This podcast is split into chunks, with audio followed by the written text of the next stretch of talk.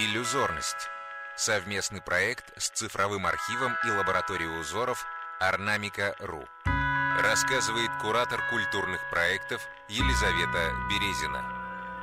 Орнамент 10-291. Фрагмент росписи на прялке.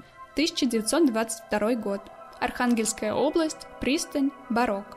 Перед нами роспись на прялке, созданная, по всей вероятности, одним из ведущих мастеров порецкого промысла начала XX века Василием Амосовым.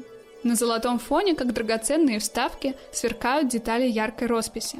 Композиция этого фрагмента разделена на два яруса или става. В центре верхнего става – растение с крупным круглым цветком и пышными листьями в окружении сказочных птиц, которые лакомятся красными ягодами – на нижнем ставе изображен расписанный тонким узором вазок. Возница одет в древнерусскую одежду с жемчужным оплечьем и шапочку, отороченную мехом. В таком наряде он напоминает персонажей северных икон 16-17 веков. Богатство орнамента и тщательная прорисовка деталей, которые мы видим в этой композиции, отличительная черта работ мастера Василия Амосова. Творческая ассоциация от Александра Красовицкого – музыканта, вокалиста групп Animal Jazz и Zero People.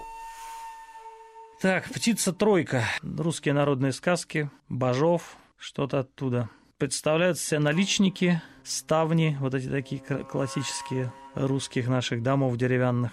А у меня дома есть такая скульптурка, как вот эта конная группа, точно такая же скульптурка, подарили нам ее в 2003 году в качестве приза за какое-то там лучшее исполнение на каком-то из фестивалей музыкальных в Архангельске. Соответственно, почему бы этому орнаменту не быть севера? Мне кажется, это вполне может быть Архангельск какой-нибудь. Так, а ну-ка, северо-западный округ, Архангельская область. Ха, что характерно.